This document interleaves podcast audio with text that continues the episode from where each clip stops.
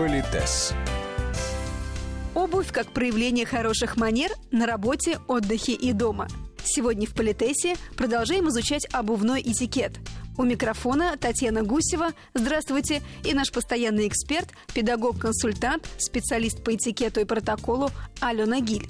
Мы с вами говорили о чувстве собственного достоинства и уважения к себе и к тому человеку, с которым ты встречаешься. Вот босоножки в бизнесе, например, дама, одетая в босоножки, вы понимаете, она дразнит мужчину в первобытно-романтическом смысле слова, потому что показывает полностью открытые ножки. А это признак неформальной ситуации. Мы же знаем, да, что в босоножках ходят только в неформальной ситуации. Значит, явная провокация. Но вот есть еще одна такая история по поводу открытой обуви летом на улице. Это все-таки возраст я придерживаюсь того правила, что взрослеть нужно с достоинством, стариться с достоинством. И понятно, что чем старше мы становимся, чаще всего, тем менее совершенным становится наше тело. Это не значит, что мы менее любимы, менее желанны, что мы менее уважаемы. Но, тем не менее, какие-то несовершенства все равно свойственны э, человеческому телу. И вот выставлять их на всеобщее обозрение – это неприлично. Это унизительно. Что для тебя важнее? Что кто-то увидит твои, ну просто далеко несовершенные ноги, или чтобы у тебя тело дышало. В принципе, это все можно закрыть, скажем, легкими хлопчатобумажными юбками. Конечно, брюками. сейчас есть выбор большой. Также и обувь, понимаете? Как бы тебе не хотелось открыть ее, но надо осознавать, если ты в адеквате, то ты понимаешь, это не эстетично, это неуважительно, хотя не запрещено и не наказуемо, но нужно уважать себя и эстетические чувства тех людей, которые, ну, вольно невольно, но они будут тебя видеть. Что касается отдыха, здесь опять-таки отдых какой? Это активный спорт, там есть специальная обувь, да? Это просто расслабленный casual, для этого есть специальная обувь, та же спорт casual. Но, напоминаю, у себя за городом, среди близких людей, или хорошо знакомых людей, конечно, мы можем позволить себе чуть больше, чем в присутствии чужих людей. И чуть-чуть оголиться больше, наверное, и обувь, наверное, более открытую. Но тоже нужно понимать, кто эти люди, в каких вы обстоятельствах. Потому что если у тебя, например, э, барбекю по случаю какого-то там э, значимого события, то, опять же, да, барбекю – это, грубо говоря, шашлыки, еда на открытом воздухе. Но, тем не менее, это, кстати, тоже отдельная история одна моя уважаемая коллега, протоколист очень известного банка, она говорит, это удивительно, когда делается официальный прием барбекю, пишу прям, пишу в сопроводительной записке, что, многоуважаемые дамы, не надевайте высокий каблук на это мероприятие. И все равно кто-нибудь найдется, кто придет в вечернем платье и в туфлях на шпильках на очень высоком каблуке. А дело в том, что эти шпильки, они, а, протыкают газон, становятся грязными, женщина все время проваливается в этот газон, она, в результате она вынуждена стоять и на небольшом... и смешно. Да, и она стоит на небольшом пятачке, потому что больше никуда двинуться не может. Опять же, есть здравый смысл, люди добрые, но анализируйте, что такое барбекю. Посмотрите смотрите, куда вас приглашают. Что касается выхода в свет, для мужчин классика вечернего дресс-кода – черные туфли на шнурках. Для дам это, как правило, каблуки.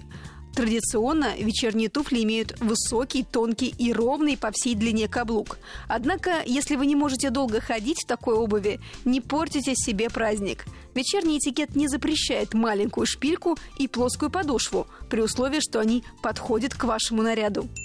Чем торжественнее событие, чем выше уровень мероприятия, тем более закрытой должна быть ваша обувь. Вы удивитесь. И как ни странно, вот знаете, что меня потрясает? Даже если на вас красное платье, то грамотная женщина не наденет красные туфли, а лучше это будут темно-бордовые, там черные или какие-то другие. Вот на таком элегантном мероприятии принято использовать туфли благородных цветов. И мне очень нравится это правило, старое-престарое, но очень красивое. Если у вас матовое платье, у вас может быть блестящие туфли и блестящая сумка, клатч. Если у вас блестящее платье, то лучше, если у вас будут матовые туфли. Ну, это даже, знаете, матовый шелк какой-то, может быть, да? да? Матовый клатч и матовые туфли. Тогда создается ритм в одежде. Когда вы полностью матовая такая, знаете, провал такой, а если вы вся блестите, как новогодняя елка, то это тоже перебор.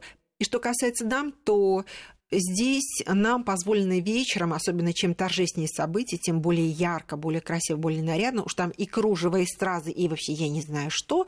Что касается мужчин, то для них вечерней обувью, мы сейчас говорим о смокинге, фраке, это, как правило, Оксфорды – это черная матовая кожа, иногда, может быть, и тесненная кожа, такая, знаете, между лакированной, ну, так все-таки поблескивает, да, на шнурках. Вот это старое правило, когда мужчина надевал под фрак только лакированные лодочки с муаровыми бантами, но сейчас таких щеголей и таких знатоков осталось ну, буквально единицы, и это, конечно, очень высокий класс, но это надо уметь еще мужчине вынести эти лакированные лодочки с муаровыми бантами. На сегодняшний день чаще всего мужчины надевают просто классические черные туфли, но, скажем, к фраку надеть лакированную обувь – это, конечно, шик. Вот в обычной жизни ходить в лакированных туфлях, которые надевают только с фраком, или только только по каким-то таким вот э, особенным случаям, то это чудно, скажем так. А уж в бизнесе в лакированной обуви, опять же, если только вы не продавец лакированной обуви, или там вы не представитель какой-то нестандартной, неформальной профессии, шоу-бизнеса и все такое прочее, ну, там, наверное, знаете, это другая история. Но консервативно, уж государевой службе, то понятно, что это не имеет никакого отношения. Выбирая мужские туфли на каждый день, эксперты отмечают, оттенок обуви не должен быть светлее цвета брюк. Самый универсальный вариант – черные туфли. Они подходят для любых случаев, поэтому должны быть в гардеробе каждого мужчины. Если мы говорим о мужчинах, то цветная обувь, ну, если это ярко-красные, ярко-зеленые, такие клоунские, но открытые цвета, ну, если у вас, э, ну, лето, пляж, я не знаю, наверное, может и быть.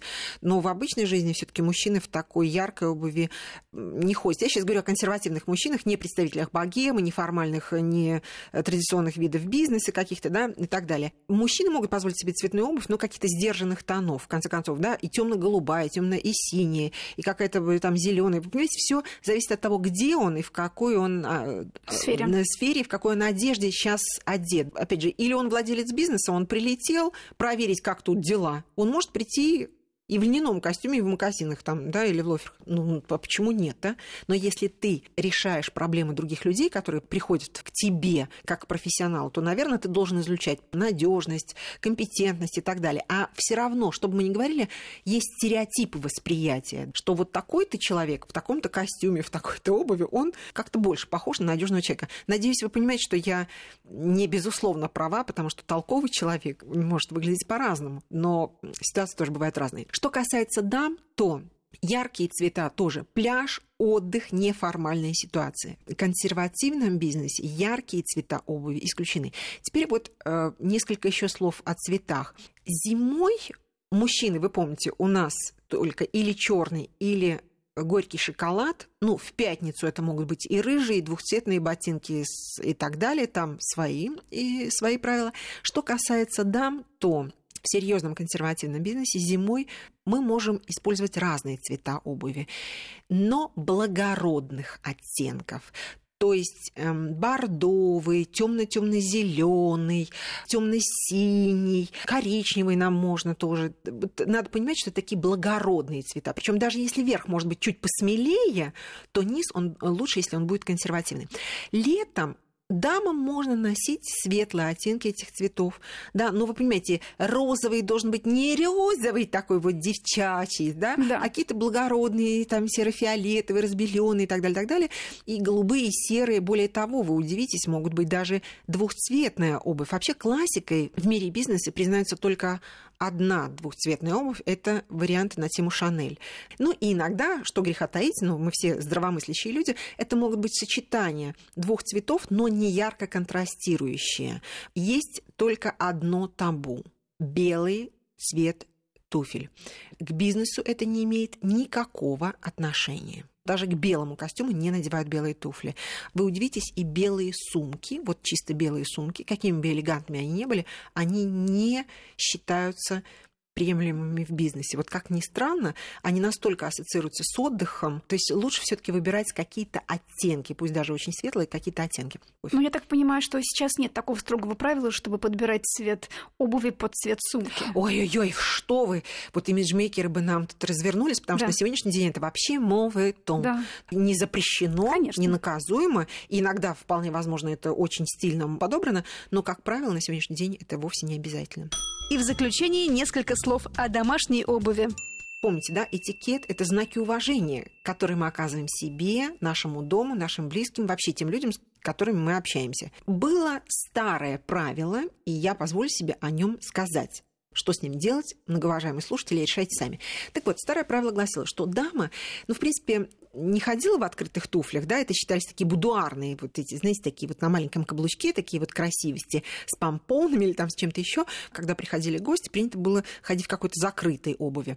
Но на сегодняшний день вот открытые туфли для дам, ну, в домашней обстановке, ну, естественно, это что-то красивое, а не тапочки-растоптаточки, вот, это считается возможным. Вы удивитесь, очень долгое время и до сих пор, пока это нигде не зафиксированное, но существующее как правило, Мужчина в домашних условиях, даже летом в жару, он дома, в конце концов, при близких людях, он и в шортах может ходить, но опять смотря какого возраста девочки растут в доме, да, и в открытой обуви может ходить, но когда приходят гости в ваш дом, то обязательно мужчина, было принято, что мужчина надевал закрытую дышащую, легкую, но закрытую обувь. Вообще, если говорить об аристократах, то ну, я говорю аристократ как некий социальный феномен, да, а не столько само титулование. Так вот, он у себя дома на корте, на отдыхе, сидя на лужайке, да, это одна история. Когда в доме, особенно если гости, то это легкий вариант хлопчатобумажных, ну, всех дышащих брюк, легкие. Это могли быть э, те же тенниски, но чаще всего это были мокасины или лоферы облегченные и какая-то рубашка. Это может быть трикотажное поло, хлопок просто рубашка с закатанными рукавами, а не с голыми руками и так далее. Вот может быть наброшен там какой-то ловер, но вот так предстать перед кем угодно, кто возит твой дом, это прилично. Это уважительно и по отношению к себе, и к тем людям, с которыми вы общаетесь. Политес.